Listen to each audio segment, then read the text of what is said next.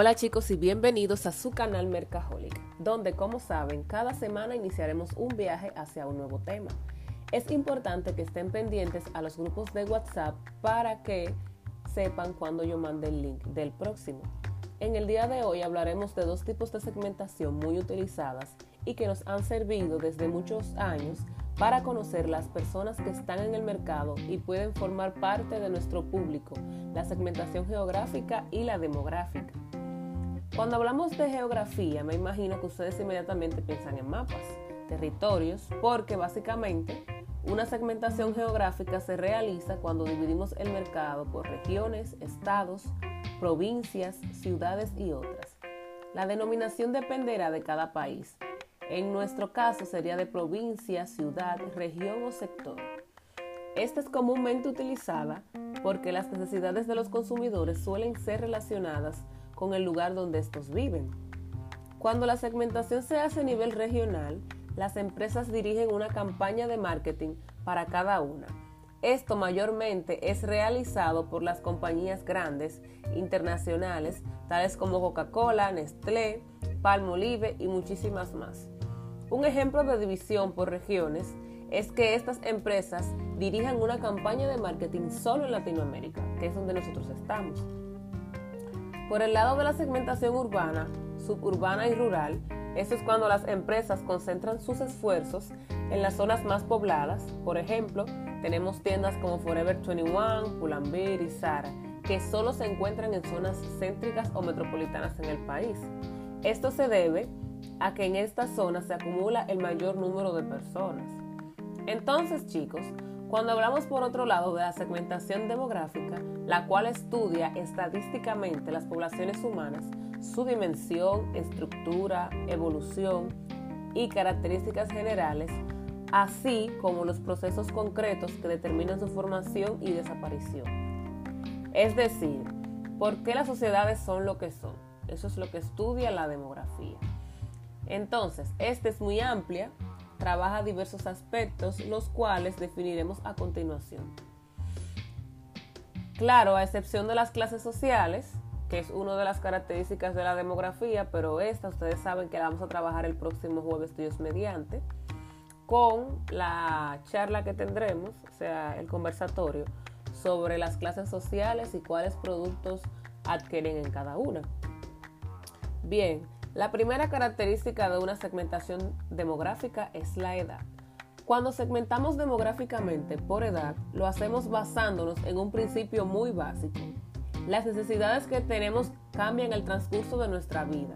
Cuando nacemos necesitamos la leche materna, leche de fórmula, pañales desechables y a medida que pasan los años vamos necesitando cosas diferentes.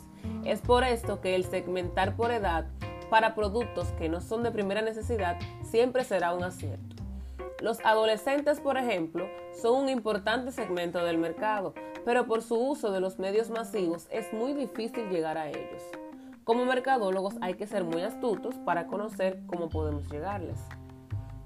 También son muy importantes a tomar en cuenta a los adolescentes porque aunque estos no tomen la decisión final de realizar la compra, influyen de manera muy poderosa en los padres para cuando estos llevan a cabo las mismas. La segunda característica de la segmentación demográfica es la del género. Cuando hablamos de género nos referimos a los sexos, femenino y masculino, los cuales han sido utilizados desde siempre para definir el público de artículos como ropa, zapatos, carteras y otros que son exclusivos tradicionalmente para cada género. Claro, tenemos que tener en cuenta las particularidades y variaciones nuevas en el mercado, donde prendas que son consideradas del sexo opuesto están tomando auge entre el sexo que no debería de ser el que usa. Como por ejemplo tenemos los joggers, pants y coat que eran exclusivos de hombres y también son usados ahora por mujeres. La tercera característica es el ciclo de vida familiar. Aquí queda más o menos definido, con solo ver el título, es la etapa en la que se encuentra la familia. Esta va desde la etapa de soltero, cuando eres un adulto y estás soltero, ya se considera que tienes una familia. Cuando pasa la segunda etapa, que dos jóvenes se casan, es un tipo de familia diferente. Cuando tenemos el nido lleno, significa que los jóvenes casados tienen hijos padres solteros, personas con hijos, dependientes, Divorciados y solitarios, también tenemos otro público aquí. Matrimonios de edad madura, otro público. Nido vacío, que es cuando ya los esposos están en una edad madura o adulta y los hijos ya han salido de la casa, o sea, tienen vidas independientes. Ese es otro público también. Eh, nido lleno 2 sería cuando el matrimonio es de edad madura y todavía los hijos son dependientes a ellos. Todas estas variables en el ciclo familiar deben ser tomadas en cuenta a la hora de segmentar, ya que cada uno de estos nichos tiene modelos de vida diferentes. Cuarta y última característica, el ingreso. Bueno, según lo han visto hasta ahora en ese técnico de mercadeo, hay productos de alta y baja gama, o sea, tienen un precio alto o un precio bajo. Y no todos aplican al mismo público, no todos podemos adquirir lo mismo. Hay productos que, claro, como el iPhone, debido a la alta demanda y la cultura de consumo que se crea en torno a este, traspasa el rango de los ingresos que está establecido que el cliente puede pagar y hasta de las clases sociales. Pero cuando los productos y servicios son creados, se debe tener en cuenta los ingresos de su prototipo de cliente, el mercado meta que se desea impactar y cuáles son los ingresos que devengan esas personas que entran aquí. Bien chicos, hasta aquí todo lo que tenemos para el podcast de esta semana.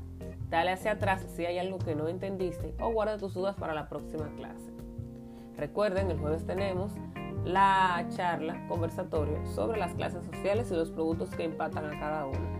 Para mí es un placer llegar hasta sus casas. Recuerden tomar apuntes sobre los conceptos emitidos en este, en este video, perdón, en este audio y nos vemos en la próxima.